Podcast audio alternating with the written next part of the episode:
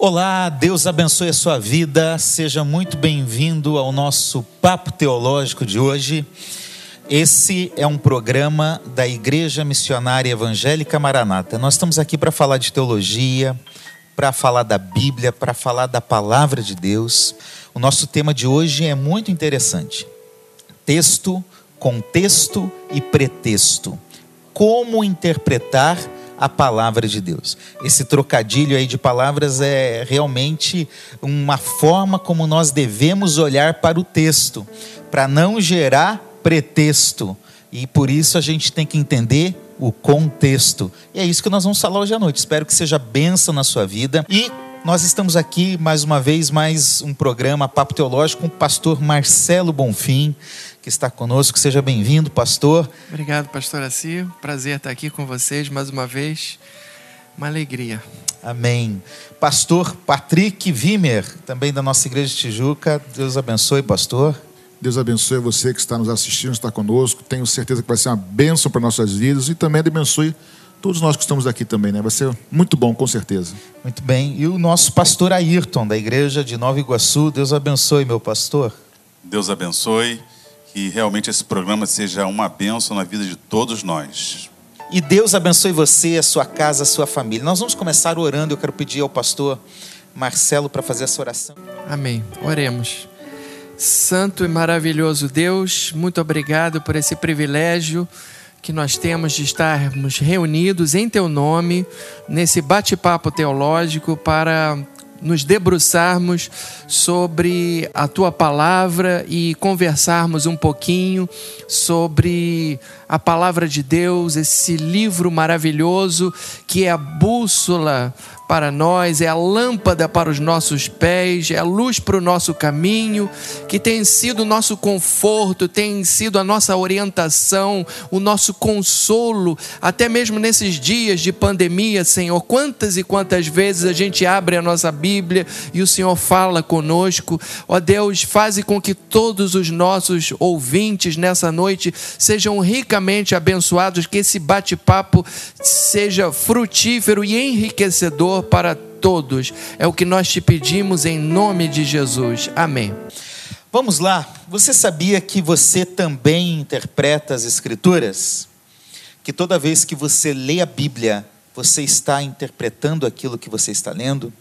Então, esse tema ele é relevante, ele é necessário porque todo cristão, todo crente em Jesus precisa conhecer pelo menos um pouquinho como interpretar a Bíblia sadiamente, corretamente. Então, sem querer ser donos da verdade, que nós não somos donos da verdade, mas nós queremos compartilhar com você um pouquinho sobre alguns métodos, algumas formas, alguns cuidados que nós devemos ter quando nós interpretamos a Bíblia. Gente, vamos lá, vamos começar então.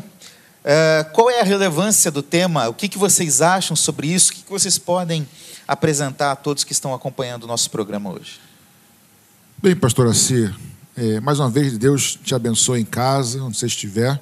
Eu acho que eu penso que a relevância é enorme, porque não só a Bíblia, todo o texto, né, toda a comunicação, seja falada, oral ou seja escrita, quem transmite, quem escreve, quem fala, tem um sentido pelo qual ele está falando, tem um propósito. Quando eu falo algo, eu sei o que eu quero dizer. O pastor Marcelo também. Então, o texto bíblico, como uma obra literária, os autores que produziram têm um sentido o texto. Então, não posso interpretar a Bíblia e qualquer outro livro como eu acho que eu devo interpretar. Tem princípios, tem alicerces para a gente construir, entender qual é o sentido do texto. Então, a relevância é total nesse sentido. Né? É importantíssimo para a igreja. Né?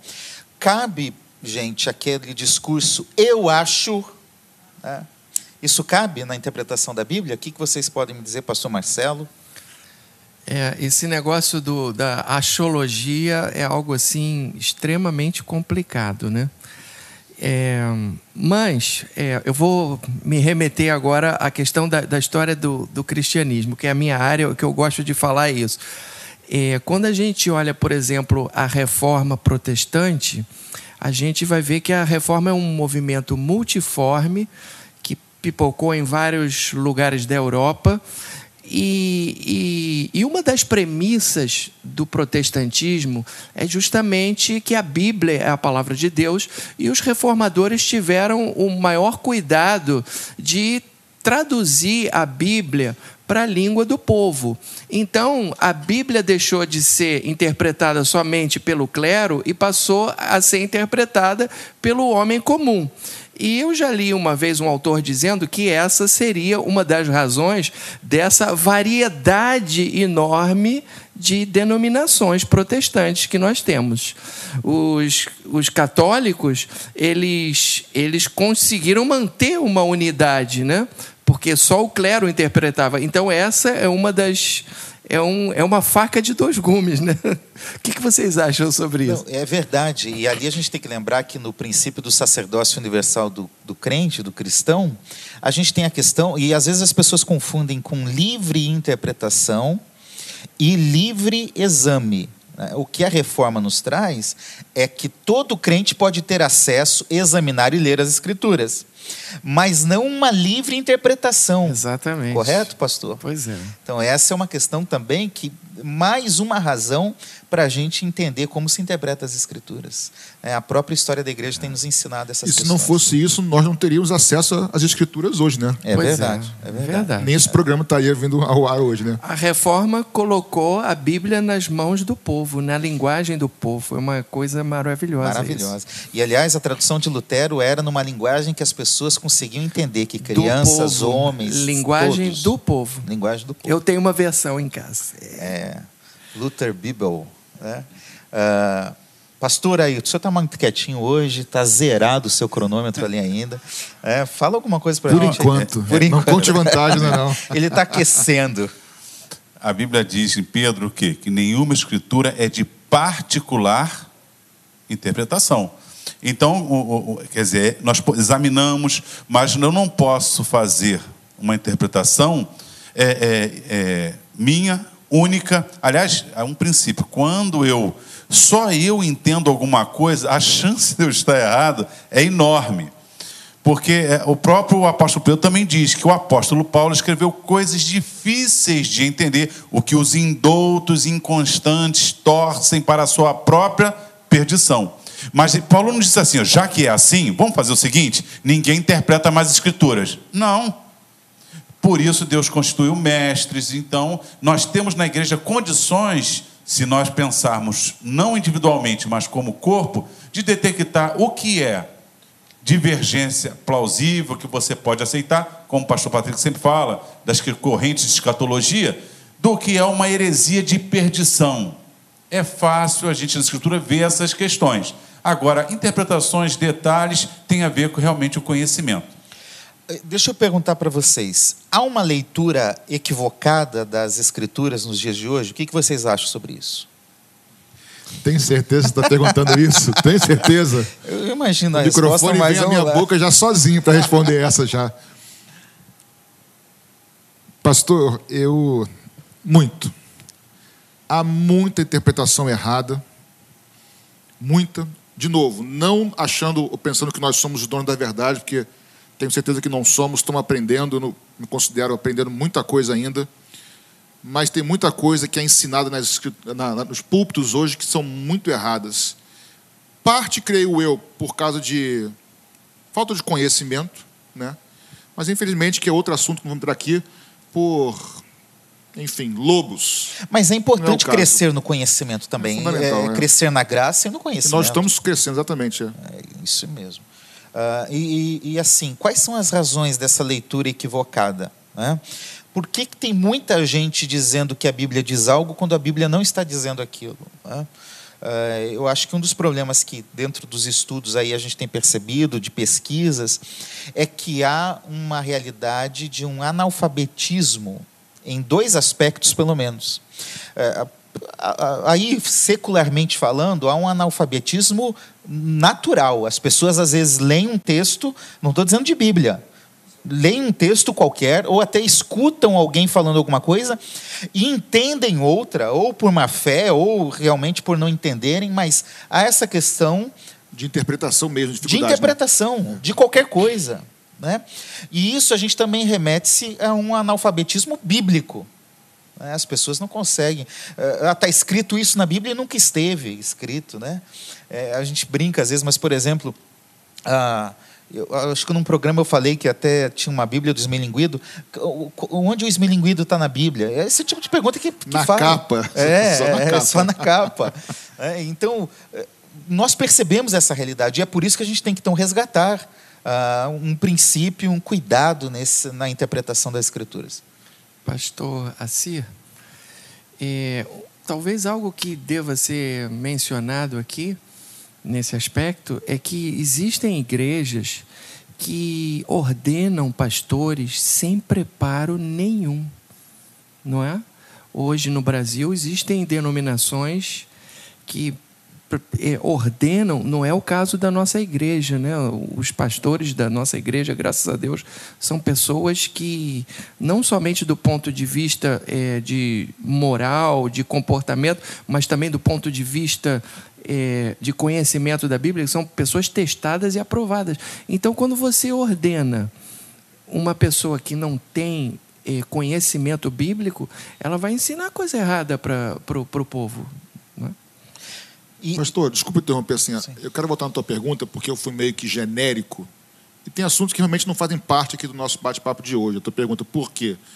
Mas tem, tem uma resposta, talvez, acho que é pertinente. Por que dessas mais interpretações? Eu, eu, eu penso que, é, conversamos anteriormente, que a falta de conhecimento da Escritura como um todo, do, das pessoas que ensinam e pregam, eu acho que isso gera, penso que isso gere muito, muita dificuldade na hora de entender alguns textos menores específicos. Porque, e também a, a, a não, o não respeitar de princípios e premissas de interpretação. E aí você não conhece o todo, você pega o isolado, como o pastor Ayrton falou, e aí vai aplicar ou destrinchar aquilo de maneira errada por isolar o texto de toda a escritura. Então, o conhecimento da escritura, não é conhecer toda a escritura, mas ter um mínimo de passeio por toda a doutrina bíblica, daqui a pouco a gente vai ver alguns aspectos, aí acaba dando erro, na verdade, a interpretação. Pode falar, pastor Ailton, não está proibido hoje não. Sim, estou sentindo né, que eu tô, Só porque a gente mudou de lugar, que você está é, é, mais calmo aí, é. Bom, é, o que, que acontece? Você tendo um grau de instrução, nós cremos que o Espírito Santo nos faz entender. Um texto que eu sempre penso, João 5,39, quando diz lá: Examinais as Escrituras, porque vós julgaste nela a vida eterna. Se a gente olhar vários banners, vários estão lá, examinais as Escrituras. Quando as versões, vamos discutir, é uma tradução, mas normalmente examinais e não examinai. E todo mundo cita como? Examinai. Ó, vê nas Escrituras. Está no pretérito. Vós examinais as Escrituras e são elas que de mim testificam. Então o pregador vai dizer assim: olha que a Bíblia está mandando, ó, vai, examinai. Aí quando você vai ver gramaticalmente, mas será que aquele leitor consegue saber o que é pretérito, o que é futuro? A falta do S, o que faz ali? Então existe uma deficiência de conhecimento da gramática, né? já, já é uma deficiência. E eu acho que erros sempre é, existiram de tradução, primeiro, por questão de conhecimento, sim, mas por questão espiritual. A, é, é, é, a pessoa tem uma visão espiritualizada, ela vai interpretar. Eu, eu, eu, eu acho que nós sempre partimos de pressupostos. Então, a maneira que eu creio faz eu ler a Bíblia de uma forma. E quando o pastor Marcelo Bonfim falou ali, né, que realmente é uma crítica, olha quantas igrejas saíram. Mas uma verdade histórica é: o fato de um grupo deter toda a interpretação e só ele examinar, não soluciona o problema, pelo contrário, os absurdos históricos. Então, é melhor ter essa liberdade, com essa dificuldade de conhecimento gramatical, de vários conhecimentos que nós vamos tratar, mas ter a liberdade de crescer. Você pode crescer no conhecimento. Você não está entendendo, um pregador te falou, ah, então procure uma gramática, entre numa aula de língua portuguesa. Se, se você é muito estudioso, pode até estudar original. Existem cursos gratuitos de hebraico, de grego, na, na, na UERJ, UFRJ, não é isso? Então, olha, oportunidade hoje não falta. Não, não podemos é pensar que Proibir de ler é a solução para você ter alguém. Sabe por quê? Se essa pessoa for mal intencionada, se ela tiver com uma interpretação errada, você vai seguir cegamente. Então você tem que crescer no conhecimento não só da Bíblia, mas também aprender um pouquinho da língua portuguesa. Uma oração subordinada, né? o que é sujeito, o que é predicado. Isso vai te fazer, ser útil não só na Bíblia, mas na vida. Então existe um analfabetismo bíblico, muitas vezes por causa da dificuldade com a sua gramática. Muito bem. Muito bom. Deixa eu perguntar algo para vocês. Quais os tipos de problemas que nós podemos ter a partir de uma interpretação errada da Bíblia? O que, que isso pode acarretar na minha vida cristã? Bom, eu, eu posso falar, né? Claro, Porque já eu- está eu liberado. aqueci as turbinas. Mas eu vou me segurar, não vou falar muito, não.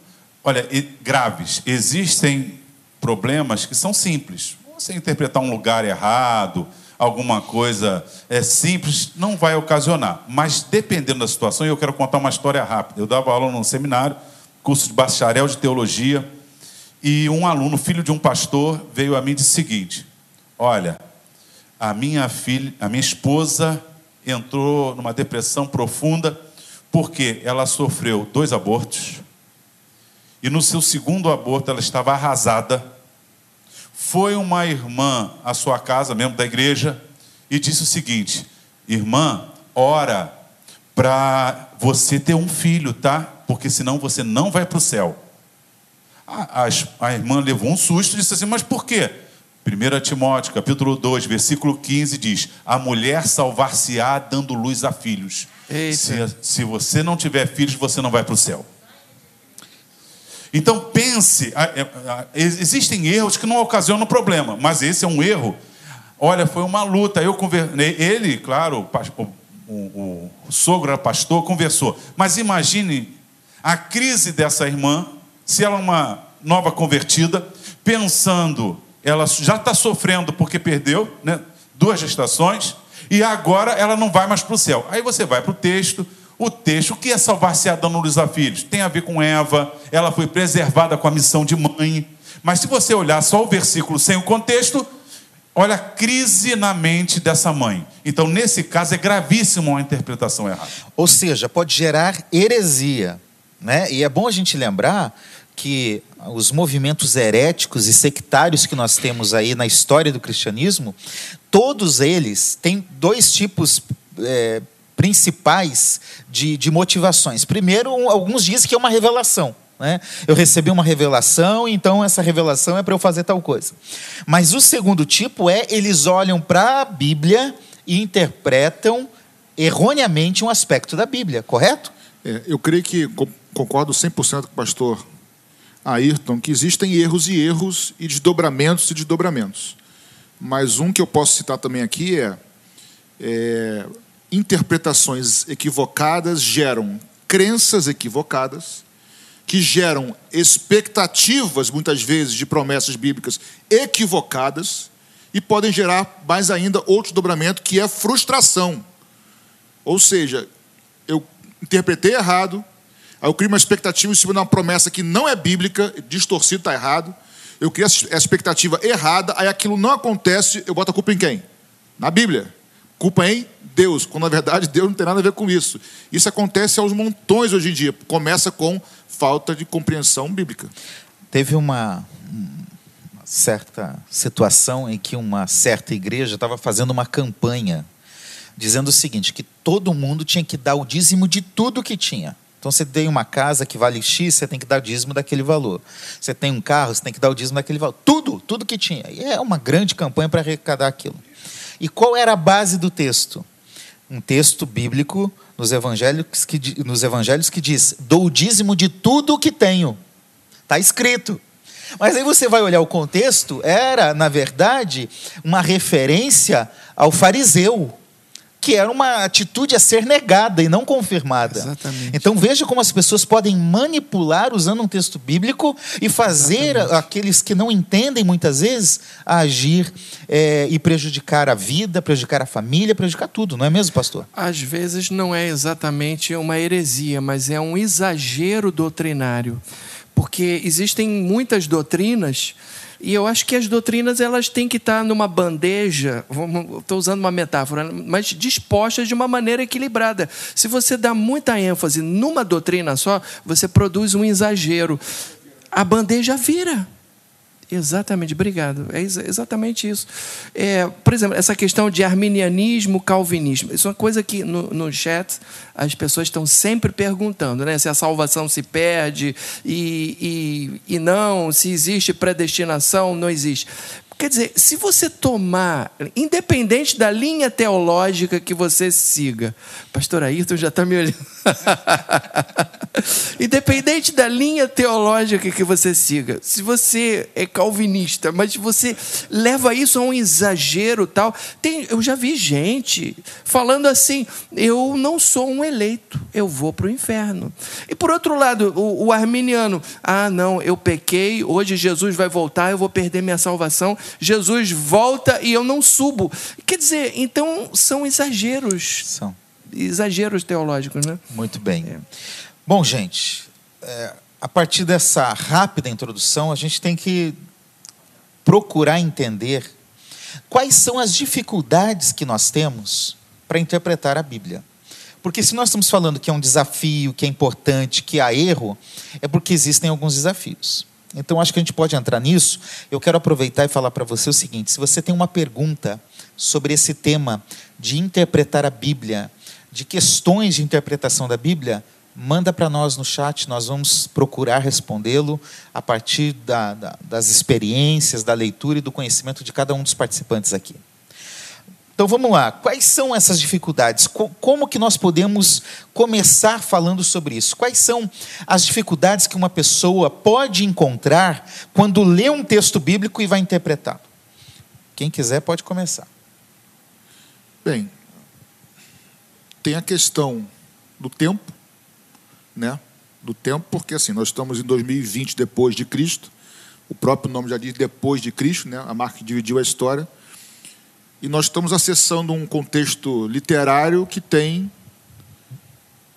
a princípio, né, o que a gente concebe aqui, entende como aproximadamente 1.600, 1.500, 400 anos antes de Cristo, ou seja, 1.500 antes de Cristo mais 2.000 são 3.500 anos, mais ou menos, 100 para cá, 100 para lá, mas é muito tempo da produção literária para cá, do primeiro livro, na verdade, da primeira produção.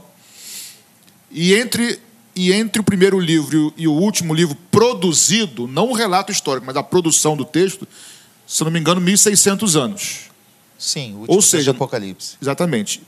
Escrito por João. Então, o que para nós, naquele debate anterior, sexta-feira, não sei se foi retrasado, não sei, sobre a autoridade da Escritura, ou seja, esse tempo enorme entre a produção do primeiro livro até o último, 1.600 anos, que é tempo para caramba, isso é mais uma prova que há uma unidade do Espírito Santo em toda a Escritura, por outro lado, para o tema de hoje, é um complicador. É uma dificuldade, Sim. porque os textos estão muito distantes de nós.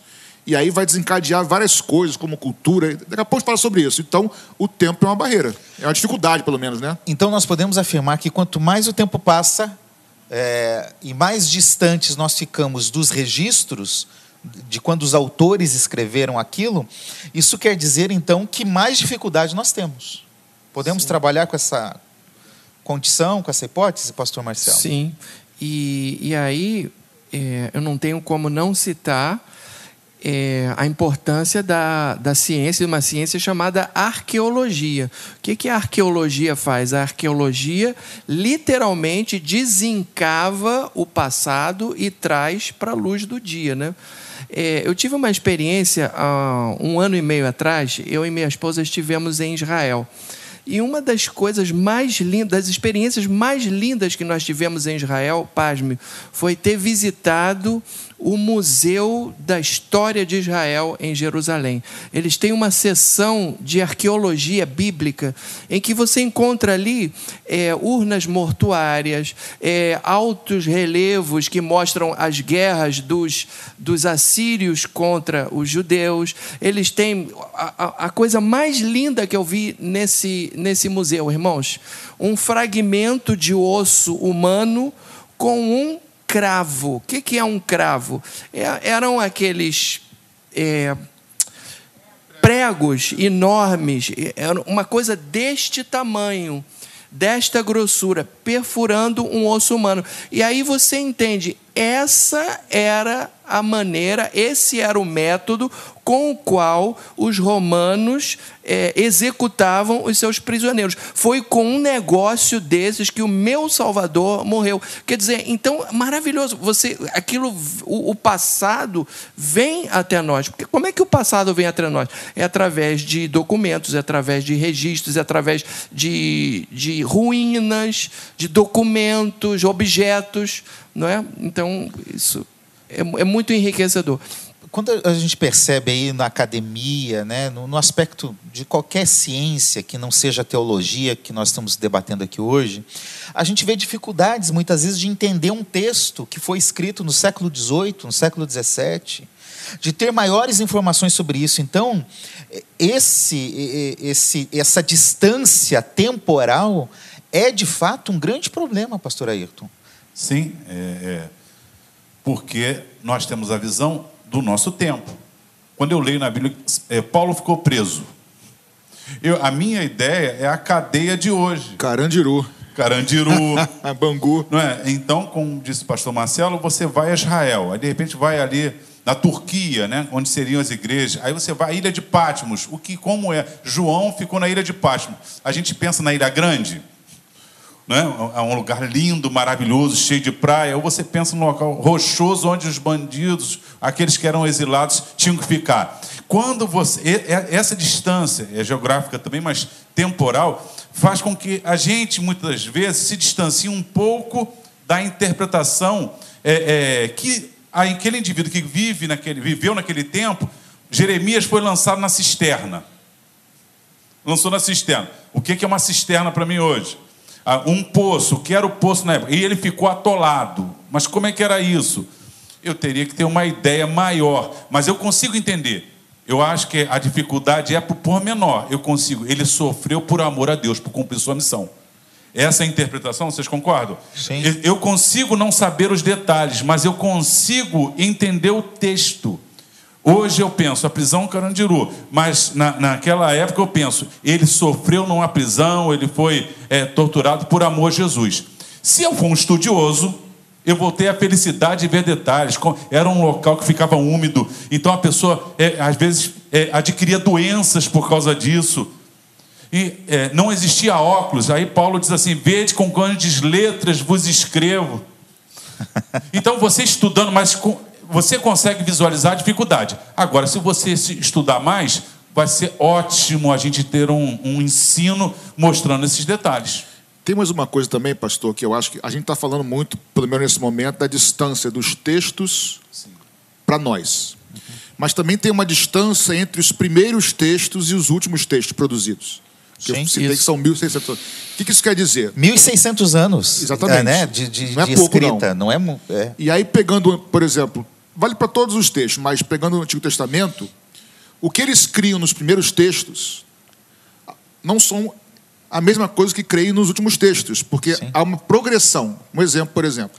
E nem os mesmos problemas, né? Nem os mesmos problemas. Para nós, por exemplo, quem a Bíblia diz que Baal era? À luz do Antigo Testamento, era um Deus. Nós hoje sabemos que não era um Deus e que por trás de toda a imagem, todo, todo culto, há manifestação demoníaca. Sabemos hoje disso. Mas o autor, quando escreve, se refere a Baal como um Deus. E para ele, ele acreditava que era um Deus. E tem além, por exemplo, talvez eu vá escandalizar algumas pessoas, mas depois eu vou explicar. Abraão, por exemplo, por exemplo, eu vou, ele está rindo aqui. Você Abraão, vai falar isso? Vou falar, vou falar. Abraão, ele não era monoteísta. Politeísta. Abraão era politeísta, calma. O que, que é monoteísta? Monoteísta é que crê na existência de um só Deus, de teísmo. Monoteísmo. O politeísta crê que existem vários deuses. Abraão cria, de forma errada, que existiam vários deuses. Antes da chamada. Antes, mas ele. É, até um pouco depois, mas ele era monolátrico. É diferente. Ele cria em outros deuses, mas adorava e cultuava apenas ao seu Deus, ao Yahvé, o nosso Deus. Cria, não no sentido de exercer fé, mas de, de achar da existência. Exatamente, isso, isso. perfeito. Então, assim, o, o, monoteísmo, ele cria que existiam vários deuses e muitos. Eles criam que Baal era um deus, posteriormente, que cada terra tinha um deus, mas o Yahvé, o deus de Abraão, de Isaac e de Jacó, por onde o povo andava, não era um deus territorial, era um deus que vencia em qualquer. Então, assim, mas isso ao longo desses 1.600 anos na isso revelação foi progressiva foi mudando. Em Isaías Exatamente. já não tem isso. Exatamente. Isaías já não. Exatamente. Né? Não só isso. Nos textos mais antigos, tudo era atribuído a Deus, porque não tinha o mal na história. Eu sei que eu estou indo na frente e voltando, mas a questão é: existe um tempo de produção de vivência e produção literária. Então, se nós não entrarmos e não formos lá atrás em que textos, em que tempo isso foi escrito, nossa interpretação vai ser totalmente equivocada. E a gente chama isso de revelação progressiva? Perfeito. né? tecnicamente falando. Oh, é, é, é, só a gente olhar o livro de Jó. A gente tem assim uma raiva daqueles amigos de Jó, né? Que amigos são esses? Só Mas você, eu não. Era tenho. a crença da época deles que o mal era atribuído, não é isso? A consequência. Então, Sim. se Jó está sofrendo, é porque a culpa é dele. Então eles vão aconselhar Jó e vão achar Jó soberbo, porque na verdade não é possível ele estar passando por aquilo Deus fez aquilo com ele porque ele teve que ter feito alguma coisa. Ele, ele, eles não tinham uma revelação de Deus que o mal acontece pelas situações da vida. Para eles, o que? O mal tem a causa divina. Então, é Deus está. Você está por isso que alguma coisa você fez. E Jó tenta se defender, porque Jó sabe que não fez. Não importa o que ele crê, mas ele sabe que não fez aquilo. Os amigos dizem, então Jó começa a refutar. E aí nós temos lá o livro de Jó, que mostra claramente como era o pensamento da época que Jó viveu. Pastor Ayrton, vai se preparando aí. Eu vou fazer uma pergunta para o pastor Marcelo, mas se prepara para responder essa aqui. A Michele Souza pergunta: Tenho dúvidas quando leio Hebreus 6, versículos 4 a 8. Deus te abençoe e te ilumine. Tá certo? Pastor é, Marcelo, a gente está aqui discutindo o nosso primeiro ponto, a nossa primeira dificuldade. A primeira dificuldade é uma constatação, então, de que o tempo mudou. E o fato do tempo ter mudado representa que a gente tem que ter um cuidado, porque às vezes no texto, quando a gente lê o texto bíblico, nós não temos essas informações de forma mais clara no texto para nos facilitar a leitura. Né? E aí eu queria lhe fazer a seguinte pergunta: como que nós lidamos? Porque algumas pessoas hoje olham para a Bíblia, alguma, alguns textos narrativos da Bíblia, alguns textos, às vezes até normativos, que descrevem um fato e com os valores de hoje, com a forma de ver hoje, de entender as coisas hoje, olham para o passado e criticam a Bíblia. Como que a gente lida com essa situação? Olha, é, isso é o que se chama de anacronismo, né? É você julgar o passado com os valores de hoje ou julgar o presente com os valores de outrora. Eu estava. Hum, por coincidência, eu li hoje no jornal um artigo falando sobre esse movimento que está acontecendo no mundo inteiro é, iconoclasta, vamos usar essa palavra, de, de jogar no rio a estátua do escravocrata e, em nome do, do politicamente correto, é, algumas pessoas. agora, a bola da vez são os os bandeirantes. Então, os bandeirantes estão é, sendo, estão sendo destituídos da, da, da, daquela, daquela auréola assim, de, de, de, honra que eles tinham. José de Anchieta parece que de, defendia a, a escravidão do, do, do, dos negros, etc. Então, o, o autor desse texto, na Folha de São Paulo, ele dizia o seguinte: isso é um grande erro, porque não se pode julgar o passado com os valores de hoje. E aí ele diz o seguinte: no futuro é provável que a gente que eles que no futuro meus netos bisnetos olhem para aquilo que nós fazemos hoje é, olhando assim com reprovação para muitas coisas que nós fazemos hoje. Por exemplo, a forma como se tratam os, os, os presos, a forma como se tratam os animais, isso é o que o articulista falou. Né? Então, isso é, é um, é um problema muito sério. Né? Existem valores que são eternos, mas existem coisas que são cambiantes. Sim. Pastora Silva, vou ler então o texto quem foi que pediu, que perguntou? É a Michele Souza. Olha, Michele. Ainda pergunta. bem que eu vou só ler, quem vai responder vai é. ser o Ayrton. Hebreus 6, 4 a 6 diz assim: É impossível, pois, que aqueles que uma vez foram iluminados, provaram o dom celestial e se tornaram participantes do Espírito Santo, provaram a boa palavra de Deus e, poder, e os poderes do mundo vidouro e caírem. Sim, é impossível outra vez renová-los para arrependimento, visto que de novo estão crucificando para si mesmo o Filho de Deus e o expondo à zombaria. Como explicar esse texto? Como? Bom, vamos lá. É, lembra que eu falei dos pressupostos? Como bem disse o nosso pastor Marcelo, é, é, rapidamente, o que é calvinismo? O calvinismo crê que Deus já predestinou quem vai se salvar, né, isso, e fazendo isso, já está predestinado quem é, é, não vai se salvar. O arminianismo. É a dupla predestinação. Chamada dupla predestinação, né? É, é tem, tem ramificações, não dá para ficar explicando isso aqui, mas o arminianismo vai dizer: não, é possível sim, é, é, nós, aliás, o arminianismo clássico lá atrás vai dizer que a pessoa pode rejeitar ou não a salvação, mas não diz que a pessoa Armínio dizia que não sabia dizer, ele tinha que estudar mais profundamente se a pessoa perderia ou não a salvação. E nós temos a crença que é possível um homem apostatar da fé e perder a salvação. Baseado nisso, quem olhar para esse texto vai ter que interpretar no seu pressuposto. Então, é impossível aquele que foi iluminado, provou os poderes do mundo vidouro e etc., participante do Espírito Santo, é uma pessoa que teve uma experiência com Deus profunda. Chegamos ao versículo seguinte que vai dizer assim: E caíram ou recaíram, renová-los, por quê? Porque eles tornam a crucificar o filho.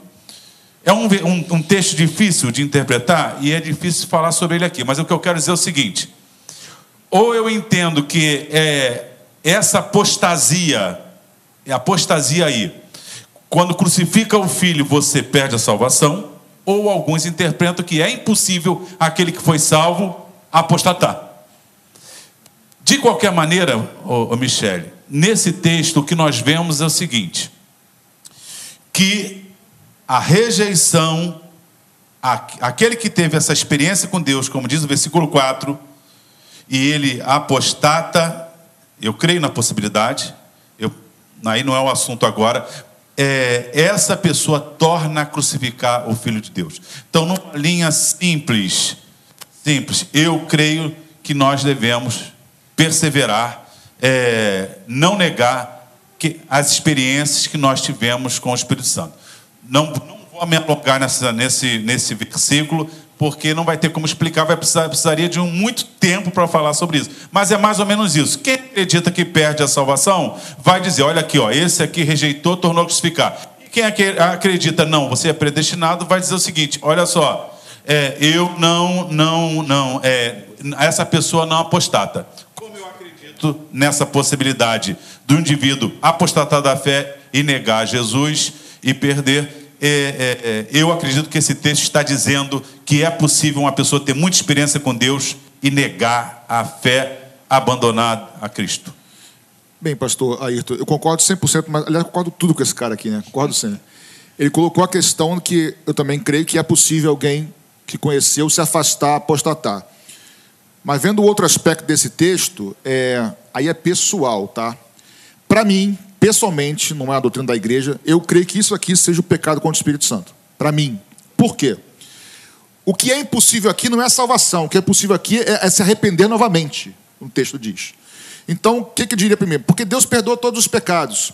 Mas a pessoa conheceu o Evangelho, experimentou, experimentou, experimentou do Evangelho, mas chegou um momento que eu não sei, você não sabe, mas Deus sabe, a pessoa, por algum motivo, se afastou, não porque fraquejou, tá? Não é porque fraquejou, mas decidiu deliberadamente se voltar contra Deus.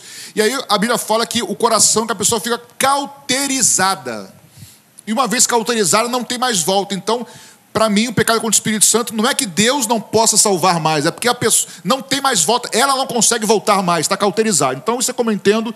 Então, não é problema com Deus, é problema com o ser humano que conhece, conhece, conhece, rejeita voluntariamente, chega a um estado que ela não consegue voltar mais. É só isso que eu creio. Tá? Pastor Patrick, Sim. deixa eu só completar. Eu concordo, eu também penso, eu não quis me alongar, não, porque seria blasfêmia contra o Espírito Santo. O meu medo quando falo desse texto, sabe qual é? É a pessoa que começa, porque ah, eu estou com Jesus louvando, servi a Deus até aqui, e de repente ela caiu em algum pecado, Exatamente, se afastou. não é isso. Não tem mais salvação. Eu tenho medo de dar. Por quê? Tiago 5, 19 e É 20, isso aí. o que, que diz? Meus irmãos, se algum dentre vós se desviar da verdade e alguém o converter, salvaste uma alma e apagaste multidão de pecados. Então, o texto está falando de alguém que teve um grau tão grande, ó, provou os poderes do mundo vidouro. Ela não se arrepende mais. Foi participante. Eu penso em alguém de uma profundidade do apóstolo Paulo. Na minha mente é isso. Eu penso em Lúcifer. Não, é, mas eu penso Sério em mesmo, alguém... sério, como referência. Conheceu a Deus literalmente e falou: não quero mais. É, mas eu- penso exemplo, em alguém, tem volta. num ser humano desse grau. Agora o irmão aceitou Jesus, daqui a pouco fra- fraquejou, caiu no pecado. Ah, olha aí, Hebreus 6, 4 diz que não tem mais jeito para você. Não é Não isso. faça Não é isso, isso. que não é isso que o texto está dizendo. Se você se arrepender, tem volta. Claro que tem volta. Ali parece estar falando de um grau elevado de conhecimento de Deus. Como eu creio na, na possibilidade da apostasia, estou falando isso. Mas um calvinista vai me chamar de herege. Eu não quero que ele me chame de herege, não é isso? Vamos Mas- deixar esse papo de O para outro dia. outro dia. O, o calvinista vai dizer, não, ele apostatou porque, Porque ele não nunca era, foi eleito. não era eleito. Mas aí se ele que nós vamos não ter é. um, talvez, quem sabe, um futuramente sobre esse assunto. Porque vamos entrar aí acabou, um dia, nós vamos entrar. Isso vai ser um outro papo Um teológico. outro papo. Uh, Uma última pergunta antes do, de um momento aqui que nós temos também importante no nosso programa. Uh, Claudinha Prazeres pergunta: é possível falar sobre 1 Samuel 28? Eu, quem? Vai lá, Pastor É Patrick. para responder com prazer essa aí. né? É, com, com muito prazer. Esse texto de 1 Cláudia. Samuel, se eu não estou enganado, é o texto lá da, da consulta de Saul com a feiticeira, né? Eu já ouvi os dois lados da história. Alguns creem que realmente era Samuel. Para quem não conhece a história, Saul, né, ele foi consultar uma feiticeira e a feiticeira fez subir, segundo diz o texto, né, apareceu Samuel que já tinha morrido. Alguns acham que é Samuel, outros acham que não é Samuel. Alguns vão dizer assim, mas está escrito que era Samuel. Também está escrito que Baal era Deus. Primeira coisa, eu, eu, por exemplo. Sim. E o fato de estar escrito que Baal era Deus, se nós não formos lá atrás no tempo, acho que é bem oportuna essa pergunta. Sim. Nós não vamos entender. Então, primeira coisa, ainda que o relato bíblico diga que era, que era Samuel, ainda que diga, e não diz. Porque que- ele pode estar só descrevendo Exa- um fato, o uma texto, percepção. o autor diz que a feiticeira viu Samuel. E eu vou te dizer, viu mesmo, sabe por quê? Porque aonde há espiritismo e aonde há consulta com feiticeiros, a pessoa realmente vê o que morreu, vê, porque o inimigo engana. Então vamos rapidamente. O fato de dizer que a feiticeira viu não é sinônimo de dizer que era Samuel, primeira coisa. Segunda coisa, ah, mas o que Samuel, entre aspas, falou que ia acontecer, aconteceu. Também não é sinônimo de que era Samuel, porque o inimigo fala várias coisas em espiritismo e as coisas acontecem. Porque a pessoa que vai consultar não está mais debaixo das mãos de Deus e sim do inimigo. E Saul ali estava perdido já. Então essas coisas não são vereditos para dizer que era Samuel. E terceira coisa, é, Samuel, é, Deus havia proibido a consulta aos mortos. Então, como é que Deus. Vamos lá, Samuel morreu. Vamos supor que fosse Samuel. Samuel morreu, subiu, ou está lá no seio de Abraão, não importa, está com Deus. Um profeta, homem de Deus, está com Deus. Aí Deus proíbe a consulta aos mortos. Fala assim: Samuel, vai lá responder ele. Eu proibi, mas vai lá. Como é que Samuel sai do lado de Deus para falar uma coisa que Deus proibiu? É o terceiro argumento que não funciona. Ah, mas se Deus proibiu, aí é o quarto argumento. Se Deus proibiu a consulta dos mortos, dizem eles, é porque é possível falar com os mortos. Isso é uma falácia, isso também é- tem premissas erradas, porque Deus também proíbe adorar outros deuses e nem por isso existem outros deuses. Ou seja, por que Deus proíbe cultuar outros deuses? Porque existem outros deuses? Não. Por que Deus proíbe consultar os mortos? Porque é possível? Não. Deus proíbe porque sabe que, em tanto em um caso quanto o outro, por trás disso, da idolatria e consulta de feiticeiros, há uma manifestação demoníaca. Por isso Deus proíbe, não porque é possível. Então, para mim, à luz do Novo Testamento, depois da progressão bíblica, não creio que seja possível consulta com mortos. E sim, são espíritos malignos que agem por trás disso. É o meu entendimento. Entendeu? Algum, alguém quer Bom, complementar? Eu quero falar que esse é, tem Bíblias de estudo que defendem isso. Presta atenção. Como disse o pastor Patrick, já, já falou várias coisas. Claramente, Deus proibiu a consulta a mortos. E diz o texto que Saul procurou a Deus E Deus não falou com ele por sonhos, nem por urim e tumim, não é isso? Nem por visão, não por nada. Então Deus disse para o povo de Israel que falaria com ele através de sacerdote, a consulta, falaria em sonhos, é, profeta. Deus não falou a ele com nenhuma dessas coisas que ele disse que falaria. E ele proíbe a consulta, ele não fala pela forma que ele diz que falaria, e vai falar com Saul pela forma que ele proibiu que não poderia fazer, já seria uma ignorância. Mas só um detalhe que eu acho importante. Imaginemos agora que, e é o que está acontecendo, Saul está desviado, certo? Está longe de Deus, Deus já rejeitou. Isso é importante ele. destacar esse momento. está desviado, Deus já rejeitou, o reino dele vai ser cortado. Ele então procura uma feiticeira, necromante. Ele vai lá, escondido. Essa necromante, ele tinha uma, né, matou várias lá, e ela vai, o que, que ela diz? Vejo deuses que sobem da terra. Não é isso que diz o texto? Exatamente. Ela diz assim: olha, ó, ah, vem, ó, Samuel está subindo aí, já vem a consulta. Ele não diz. Vejo deuses que sobem na terra. Quando ela começa a descrever. Entendendo ela que era Samuel, Entendendo que era exatamente. Samuel. Terceira coisa importante no texto. Vamos imaginar quem era o escriba, quem está contando a história? O, o, o, quem está narrando de um homem desviado. Ele não levou um homem de Deus para narrar a história. Então, imagine que eu estou com alguém numa sessão mediúnica e alguém vai contar o que está acontecendo. Aí naquela, naquela reunião diz assim: Olha, tua mãe está aí para falar contigo. E aí, é, aí daqui a pouco a pessoa começa a falar alguma coisa da minha vida e aí eu digo, mamãe, é você mesmo, só eu e você sabíamos disso. Quem for contar essa você história. eu e mais algumas. É, quem for contar essa história que vai dizer: Eis que Ayrton entrou numa reunião e de repente a sua mãe falou com ele e ele disse: Mamãe, o, o escritor não está entrando no mérito se é mamãe, se não é mamãe, ele está descrevendo o Exatamente. que ele ouviu. Exatamente, isso aí. Muito bom. Certo? É Somente aí. isso. É isso aí. Somente isso. Tá tranquilo. Bem, que Deus abençoe a sua vida, que Deus abençoe a sua família. Ao final desse programa, nós vamos orar mais uma vez. Nós queremos orar por você que está aflito, que está com alguma enfermidade, que está com algum problema. Nós queremos que você exercite a sua fé, confie em Jesus. E nós vamos orar para que Deus cuide de você, cuide da tua vida e da tua caminhada. Vamos continuar então, gente, nosso papo ah, falamos das dificuldades temporais. Ah, vamos avançar um pouquinho? A minha pergunta para vocês é: existe alguma dificuldade de caráter geográfico? A geografia de Israel, é, comparada ao que nós no Brasil, por exemplo, temos de perceber, ainda que o Brasil seja quase um continente, né, em termos de tamanho, essas questões podem dificultar a nossa percepção do texto bíblico? Sim. É, a Bíblia fala sobre montes, sobre desertos, sobre vales. A Bíblia também fala sobre regimes de chuvas, não é?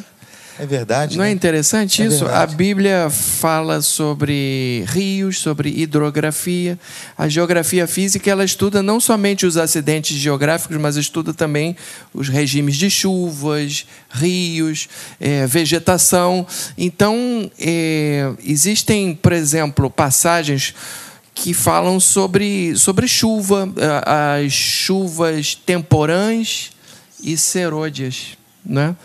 Eu me lembro daquela a passagem de Oséias 6:3 que diz assim: Ele descerá sobre nós a chuva como chuva serôdia que rega a terra. A gente precisa saber o que é isso, o que é a chuva seródia. E o que é isso, A chuva Marcelo? que vem na hora certa e que, vai, e que vai abençoar aquela colheita. Agora tem a chuva temporã. Temporão, por exemplo, um filho temporão, é um filho fora do tempo. Né? Então a chuva temporã é chuva fora da época. Então, quando os autores falam sobre isso, eles estão se referindo ao regime de chuvas da Palestina.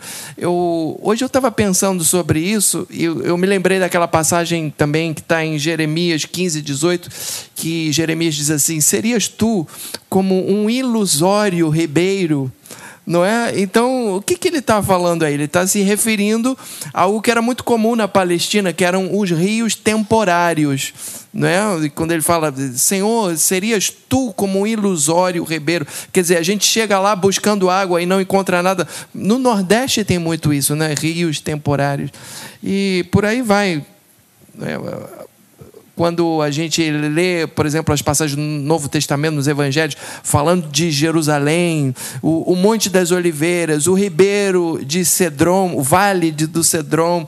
É interessante, eu encorajo você a pegar um, um, um mapa. Algumas Bíblias, né, pastor? Assim, tem, tem mapas. Tem mapas. Isto, veja um mapa de Jerusalém, procure ter uma visão assim geográfica do que era Jerusalém, o, o local, o, a esplanada do templo, aquele vale, depois o Monte das Oliveiras ali em frente, ao leste, ao sul estava o cenáculo. Você vai ler a Bíblia de uma outra maneira, viu? Por exemplo, a Bíblia às vezes fala sobre vale, né? No Antigo Testamento nós temos muitas descrições e isso até virou um clichê gospel, né? Exato. Quando a gente está passando alguma dificuldade, a gente fala, estou no vale, né? Por que isso? O vale é uma depressão, não é? O... Sim. Então a pessoa está por baixo, né? O que, que vocês acham? É, não, a questão, não, a questão do vale, o vale é um, eu não sei qual seria o, o, o conceituar técnico disso, mas é entre dois montes, na né, parte é, onde não bate sol muitas vezes, enfim, tem, tem um contexto. Eu e o pastor Ayrton tivemos o privilégio, né, pastor, de ir dois anos já? Dois mil, fazer dois anos isso. Também, mesmo ano que o pastor Marcelo foi também para Israel. Então, é, a mim me ajudou muito ter uma visão, não por ter ido, se fosse por mapa também teria tido isso, mas de entender algumas coisas da geografia que nos ajuda. Quando fala é, do texto, alguns textos que falam, né, sobre você descer a Jericó, você não, né? Lá no caso o texto, Sim. descer para Jericó de Jerusalém, porque Jerusalém está no lugar mais alto e para ir para Jericó é na direção do leste lá para o Mar Morto, que é lá embaixo, né? Então você entende. Uma coisa que me chama a atenção, por exemplo, pastor Assir, quando eu e o pastor Ayrton fomos no Monte Carmelo e, e também no Monte é, me faltou um nome agora, que é Nazaré, você vê o, todo o Vale do Armagedon. E é uma planície enorme, é uma planície mesmo, e você de longe, né? Você vê, aí dá para entender como é que os exércitos, por exemplo, o rei Davi com os exércitos lá, eles viam, eles viam o exército vindo, o exército dos filisteus que viam, os filisteus, se eu não me engano, é na faixa de Gaza, a mesma área da faixa de Gaza, aliás, os filisteus até hoje daquela é dá, aquela, dá trabalho. A, a, Filisteu é a faixa de Gaza. Exatamente. É. É. Então, quando eles sobem lá da, da, da Filiste, lá de baixo, faixa de Gaza, para o Monte Carmelo, eles, eles passam por aquela esplanada, então eles conseguem ver há três dias antes deles chegarem. Uau. Porque lá embaixo ele já veio, é uma planície mesmo. Isso aí só consegui entender estando lá. Então, assim, são coisas que a gente vai percebendo. Eu não vou dizer que esse, essa barreira, esse, essa dificuldade geográfica é tão complicada quanto a histórica, ou a temporal, perdão. Acho que a temporal é mais complicada. Sim, sim. Mas também tem as suas peculiaridades. Se você conhecer a geografia bíblica, vai te ajudar a entender várias coisas, com certeza. Enriquece muito Enriquece a leitura. Muito, muito. Enriquece. Muito. Pastor Ailton, você quer Não, ficar é, quieto? É, é, isso mesmo. O salmista quando diz: ainda que eu andasse pelo vale da sombra da morte. Em alguns momentos assim, não, não, é, é que o Deus dele é Deus de montes. Não, perdemos porque Deus dele é Deus de vales. Quando você vai para o local e vê por quê? Muitas questões, mas Vale da Sombra da Morte. Como é que você, um, um ladrão, que chamava, a gente chama de salteador, né? Ele ficava no alto, à espreita, esperando a caravana, o indivíduo. Era um lugar perigoso. Era um lugar perigoso, então ele ficava atento. É, eleva os meus olhos para os montes, de onde me virá o socorro? Aí, se você pensar, ele está olhando, vem do Criador dos céus e da terra. Mas por que olhar para os montes? Alguns dizem, é onde eram feitos sacrifícios, né? Os deuses, quer dizer, eu olho para os deuses, pode ser os exércitos dos inimigos. Quando eu olho para os montes, ou seja, de onde o inimigo a qualquer, a qualquer momento vem, o meu socorro vem do Criador dos céus e da terra. As cidades também geralmente eram colocadas nos lugares altos também, né? Fortificadas, proteção. proteção. Fortificado. Então vale, vale seria um símbolo também de não proteção, de se sentir desprotegido, sem alcance do sol e ser vulnerável aos ataques, também tem esse sentido, né? O que significa descer para Jericó, subir para Jerusalém? Por que, que o texto usa esse tipo de expressão? Como que a gente entende um pouco mais isso? Ah, eu vivi isso na pele. então conte a sua experiência. Fui, nós pegamos um ônibus a gente, eu e Elisa, a gente faz turismo assim, usando a gíria, turismo roots. pegamos um ônibus mesmo, né? Nada de. Turismo raiz mesmo, né? Turismo raiz. Aí pegamos um ônibus e fomos pro Mar Morto e Massada, né? Mar Morto é a maior depressão que existe no globo terrestre, no planeta, né? Então a gente saiu de Jerusalém uma temperatura assim de 9 graus e à medida que o ônibus vai descendo, vai descendo, você vai tirando os casacos, vai tirando, vai tirando. Chegamos lá, estava uma temperatura de 25 graus, né? Então é, é isso. E que Jerusalém está no alto. Uma experiência que eu e o pastor tivemos. Nós descemos da Galileia, que fica no norte de Israel, mais ou menos duas horas e meia de ônibus até é, o sul lá do, do Mar Morto. Depois fomos dormir no deserto do Negev. E o, e o, guia ia falando o seguinte: pode ser que nós não venhamos conseguir passar, porque a Bíblia fala sobre as correntes do Negev, que é uma tempestade que dá no deserto, que é mais alto, e que as águas correm até o Mar Morto, mais baixo, e fecha as ruas, fecha tudo lá, interdita tudo. Então, quase que não passamos, por questão de, de horas, íamos ter que voltar para o norte, passamos por isso. Então, assim, são, são termos bíblicos que nós. E são correntezas de águas mesmo, tem até vídeo no YouTube sobre isso. Então, são expressões bíblicas que só você. Não precisa ir para Israel para entender isso. Você pode pesquisar em livros, estudar livros de geografia bíblica, que vai te ajudar a compreender alguns termos bíblicos que são muito bons, quando, né? Quando o Salmo 126 diz isso, né?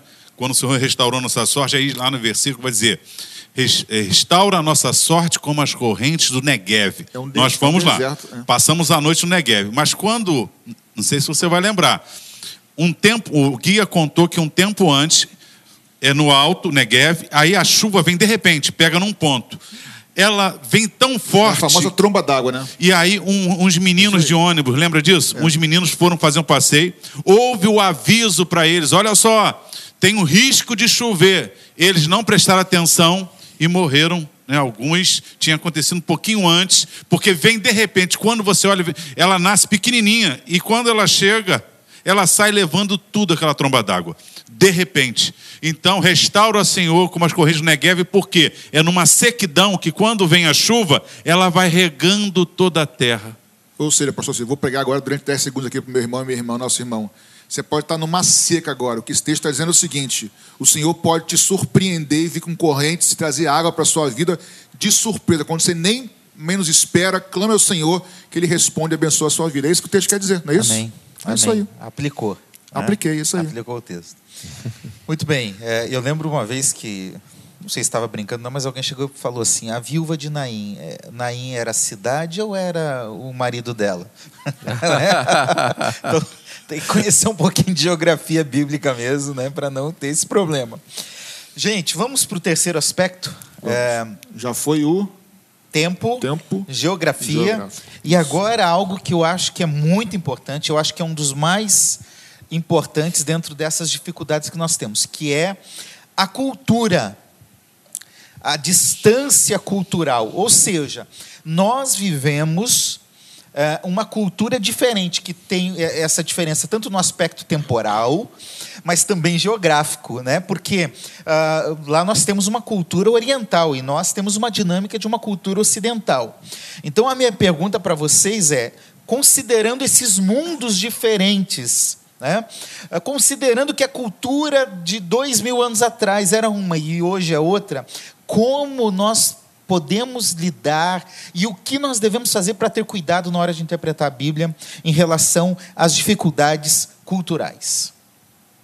De maneira rápida, até para dar chance para eles falarem, é conhecer o máximo possível da cultura da época. Né? A resposta objetiva seria essa: né? quanto mais a gente conhecer, da época ou das épocas? Ou das épocas. Da, das, não, das épocas. épocas. É entre entre o Gênesis e o Apocalipse, você mesmo falou, é uma distância de 1.600 então, anos. Vários impérios que governaram é. sobre Israel, né? por exemplo, no tempo de Jesus já é um, uma cultura mais grega, mas antes não. Então, tem essas diferenças. Né? Como a cultura, pastor Ayrton, pode dificultar uma leitura da Bíblia? Como uma cultura, um aspecto cultural, melhor dizendo, pode dificultar uma interpretação de um texto? É, é, é fato que alguns hoje pegam, fazem é, é, questões de humilhação hoje que a gente não entende, pega, vai para um programa de televisão, aí pega uma roupa de saco e diz assim: Olha como eu estou me humilhando, me humilhando. Inclusive, eu fui a Jerusalém, me humilhei por você em Jerusalém. Isso, você tem que pegar o que era o indivíduo se rasgar, jogar terra na cabeça. É, é, era uma prostração total, dizendo: olha, olha como nós estamos arrasados, olha como o pecado tomou conta da gente. É se humilhar, não no sentido só que fiz uma viagem longa, é no sentido de expor as suas entranhas. Então, é, a barreira é, cultural, o texto, eu, eu, eu penso assim: o leitor simples não fique desesperado, meu Deus, e agora? Não vou. Não. Você, quando lê a mulher samaritana, você consegue enxergar que Jesus está quebrando aqui umas dificuldades ali sociais. Se você estudar um pouquinho mais, o que é o samaritano? O que é né, passar por Samaria? A geografia e cultura. Mas você consegue entender que Jesus tinha que passar por um lugar e que uma, encontrou com uma mulher que os discípulos ficaram pensando depois: olha só, está falando com a mulher. Existe uma barreira ali. Jesus quebra os preconceitos, Jesus quebra as barreiras culturais. Então, eu, como leitor da Bíblia, eu tenho que cavar, buscar, sim, mas eu consigo não fazer uma heresia de um texto desse, desse, desse de pensar assim: olha só, que ele quer criou dizer... uma doutrina em cima disso. que... Olha, sim. Não é? Ele Sim. criou uma doutrina, Sim. quer dizer, tem que rasgar as minhas vestiduras. Por exemplo, a, a- a questão que Jesus fala do bom samaritano. Se eu não souber o que é o samaritano, e vem o sacerdote, vem o levita, e passa, passam de largo. Aí vem o samaritano, cuida, vai lá. E eh, Jesus está lançando para os seus ouvintes, aí é o contexto. Eles se achavam melhor que os samaritanos. Jesus está dizendo: olha só, aquela pessoa ali que sofreu e tudo, vocês que são religiosos, eu consigo ter uma visão hoje, olha só, religiosidade fria, sem amor ao próximo. Mas eu aprofundando, eu vou. Meu Deus, era essa dificuldade toda. Foi lá atrás quando misturou israelenses com outros povos. Então era uma barreira muito grave, porque eles achavam que eles não eram dignos, eram imundos. E esse que eles achavam imundos é que teve um sentimento bom. Então você pode aprofundar, mas você pode ter uma leitura suave do texto entendendo. Agora, você procurando conhecimento maior, meu querido, você pode extrair coisas lindas desse texto. Lembrando, pastor Verdade. Ayrton, que existem várias bíblicas, várias bíblicas aí, várias bíblias com comentários bíblicos, né, sobre os tanques, que te ajudam também em casa, se não tem acesso. Compre ou, ou consiga com alguém bíblias de estudo, né, que tem comentários, você lê o texto embaixo, você vai ler nota de rodapé falando, vai te ajudar, né. É, Ou essas- até mesmo livros, pastor, livros, que falam é. do manual dos tempos bíblicos, das culturas da Bíblia. É, A vida na época do Novo Testamento, é um livro Isso, muito bom, é isso. não é? Eu, eu penso ne- nessa área de cultura, eu acho que a igreja, de forma geral, a gente corre. Acho que eu já citei isso em outro momento, mas é, a gente corre o risco de cometer dois, dois extremos, que para mim, pessoalmente, são erros. A igreja não é Israel, não somos judeus. Realmente não somos, está certíssimo. E por isso, ignoramos tudo do judaísmo como aprendizado. Eu acho que isso é um erro. O outro lado é nos tornarmos judaizantes, como muitos fazem hoje, que também é outro erro. É outro erro. Nós não somos judeus, não somos é, Israel, não temos que copiar nada judaiz- de Israel, dos judaizantes. Isso não é sinônimo, quer dizer que eu não tenho que olhar para a história de Israel em diversos aspectos culturais e aprender com os princípios que ensinam. O pastor Marcelo falou sobre as chuvas, por exemplo, que é algo da geograf- da geografia e do clima. Isso está ligado à cultura deles, por exemplo, do plantio, dire- direto isso aí. Então, Jesus, quando veio, ele veio numa cultura de, de plantio. Se Jesus nascesse hoje no Rio de Janeiro, ele falaria sobre surf. As parábolas de Jesus têm tudo a ver com cultura judaica.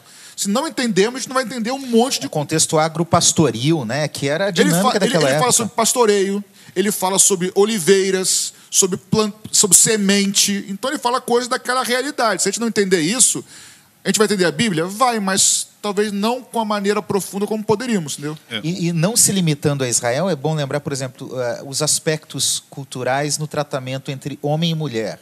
Não era só do, do contexto de Israel, era do contexto do Oriente.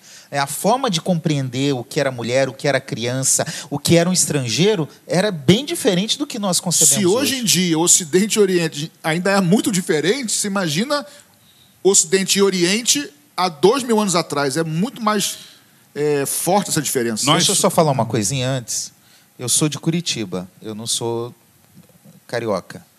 Mas eu já morei em Porto Alegre, São Paulo, Belém e agora estou Rio, no Rio. Então, Às vezes eu vou falar alguma coisa que eu tenho que pensar onde eu estou. Às vezes, até para agir de uma determinada forma, eu tenho que pensar. Porque eu sei que são aspectos diferentes que eu tenho que pensar e considerar. Porque são culturas diferentes. Aqui, Às Curitiba está a escandaliza, 800 né? quilômetros. Hã? Às vezes escandaliza, né? Às vezes escandaliza. Né? Então, essas questões culturais, se hoje, de uma cidade a 400, a 800 quilômetros já faz diferença, imaginem com as questões bíblicas.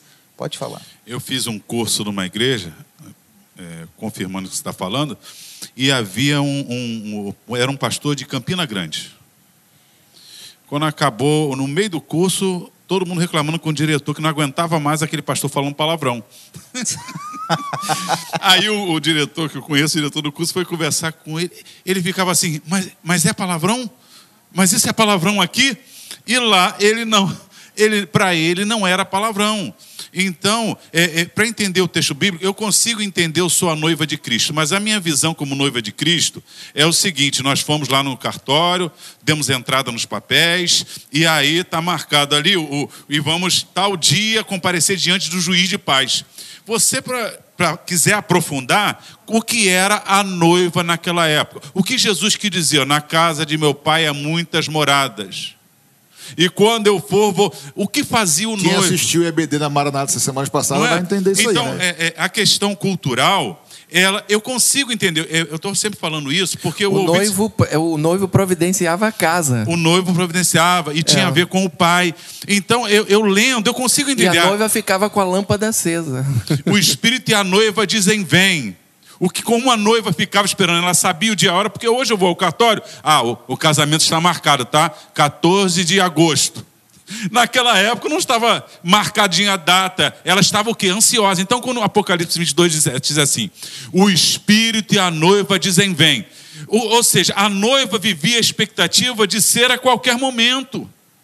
Hoje a gente marca, então a cultura ajuda a gente a entender. Tem que entender.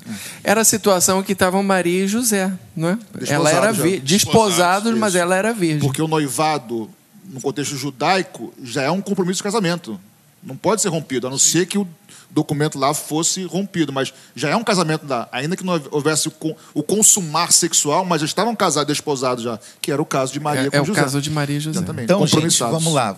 Vamos pensar o seguinte: eu não posso fazer uma leitura literalista da Bíblia, simplesmente porque algo está escrito ali, e aplicar isso. Vamos pegar um exemplo de uma pergunta. É, o contexto que Paulo fala em Corinto, na primeira carta aos Coríntios, sobre mulher ser proibida de cortar o cabelo. Qual é o contexto? É, é isso mesmo?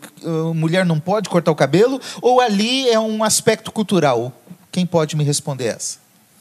Bom, eu já li a respeito que ah, em Corinto as prostitutas ela, elas eram rapadas, né? Então quando eu, eu já li, ou, ou não me lembro se foi um professor meu no seminário que falou isso, mas enfim, vocês confirmem aí. Então, pelo fato das prostitutas cultuais, né? aquelas prostitutas que faziam parte do culto, andarem com a cabeça raspada, então ah, as mulheres não deveriam raspar a, a- a cabeça para não se parecer com as prostitutas. Não sei, não sei se Era vocês algo, confirmam. então, circunstancial, É. correto? Vocês querem complementar alguma E coisa? também, ó, complementando, quando Paulo adverte que as mulheres não devem falar na igreja, isso é uma coisa da cultura da época, né? Porque senão estaríamos todos em pecado, né? E, aliás, ali mesmo no contexto, ele fala que tem profetisa na igreja, né? Então, é, tem, que, tem que entender o contexto cultural. Aí tem igreja hoje que vai para o culto, tem que colocar véu, porque está dito que é véu. Eu, eu tive uma situação, presbítero da igreja, e tinha um jovem que se converteu com cabelo longo, um rapaz. E aí, a reunião de presbitério, pode batizar, não pode batizar. Aí eu, um presbítero estava irredutível, claro que não. A Bíblia diz que a mulher que usa cabelo longo, não sei o quê. Eu falei, meu irmão, nós estamos com um problema agora. Então o irmão começa a excluir as irmãs de cabelo curto. Porque, irmão, é, você está falando de um texto fora do contexto da época. Eu consigo entender porque um pastor, há 60 anos atrás, doutrinando a sua igreja, dissesse assim: um verdadeiro cristão anda de chapéu. Eu consigo entender porque um pastor há 60 anos atrás diz assim: a mulher não pode usar calça comprida. Porque você tem que ver na cultura brasileira o que era andar sem chapéu. Se as mulheres não usavam calça comprida, quem começou a usar? De repente foi um movimento de rebeldia, Deus não existe, aquela coisa toda. Então o cristão, olha, eu não posso me, me, me, equivaler. Agora, aí passou o tempo, as mulheres de bem usando calça comprida. Então um pastor hoje chegar, a mulher não pode usar calça comprida, está fora da época. Entendeu? Um, um, um, pastor hoje chegar, olha, meu irmão, está andando sem chapéu na rua, está excluído. Ora, há 50, 60 anos atrás, a sociedade tinha a sua forma de agir e estar sem chapéu tinha uma situação. Hoje não tem mais. Então, se as culturas mudam e conseguimos entender que se 50 anos para cá nós já temos uma forma diferente, então a gente tem que ter cuidado em distinguir nos textos o que são doutrinas e coisas que costumes. Paulo está falando pelo Espírito de Deus, mesmo para a sua época. Porque esse pastor que falou há 60 anos atrás que a mulher não devia usar calça comprida, ele não está sendo, ah, é muito radical. Não, ele está vivendo a época dele. Só que o tempo passou e ele continua pregando a mesma coisa. E aí as mulheres começaram a usar normalmente calça comprida e ele continua pregando. Ele não percebeu que a questão não é a calça comprida, é o uso que era feito naquela época, que não é mais. Quando eu comecei a frequentar a nossa igreja, na década de 70, é, as irmãs não vinham de calça comprida. Porque está escrito em algum lugar lá no Velho Testamento que homem usa roupa de homem, mulher usa roupa de mulher. Até que deu um clique no, no, nos, nos nossos pastores e entenderam, não, hoje em dia calça comprida também é roupa de mulher, é. não é? Eu não uso calça de mulher. E, per... não dá. E né? perceba a ignorância, porque Deuteronômio, quando falar que não usará homem roupa de mulher, todo mundo usava vestidão. Não existia calça comprida. É. Então os homens usavam vestidão, não é? Então, é, é, é, na época, olha só a questão cultural a gente tratando. Como era a roupa na época de Moisés? Quando esse texto, o texto se refere a essa época. Né? A essa época. Aí eu não posso, ah, meu irmão, hoje eu vou, eu vou vamos doutrinar mulher usando calça. Olha, a mulher está usando roupa de homem. Não! Ali está tratando daquela época, todo mundo usava vestidão. Ali a, a, a, questão de talvez seja roupa íntima, pode ser, mas de qualquer maneira não está tratando de calça comprida, é texto fora de contexto. É fora do e contexto. Texto exatamente. fora de contexto gera pretexto. É isso né? aí. Muito bem, gente, nós estamos caminhando para o fim. É, nós tratamos hoje três pontos: a questão temporal, geográfica e cultural. Ainda temos mais cinco para o próximo programa. Que Deus nos ajude. Meus irmãos, vamos orar nesse momento. Eu gostaria que nós fizéssemos uma oração, uh, Pastor Ayrton, por todos aqueles que estão sofrendo nesse momento, que estão com alguma dificuldade. A gente às vezes acompanha, consegue acompanhar algumas mensagens do chat e, e percebe que tem gente sofrendo, tem gente cansada, tem gente é, com sintomas de ansiedade, de depressão. Então vamos orar agora para que o nosso Senhor Jesus alcance a vida dessas pessoas e traga esperança, renove a fé e renove a caminhada. Amém. E isso é acultural, né? Na verdade, Deus responde em todas as culturas de todas as épocas. Deus responde a oração e nós vamos estar orando agora. Amém. Deus, muito obrigado, Senhor, por mais uma vez estarmos aqui reunidos, é, meditando, conversando na tua palavra.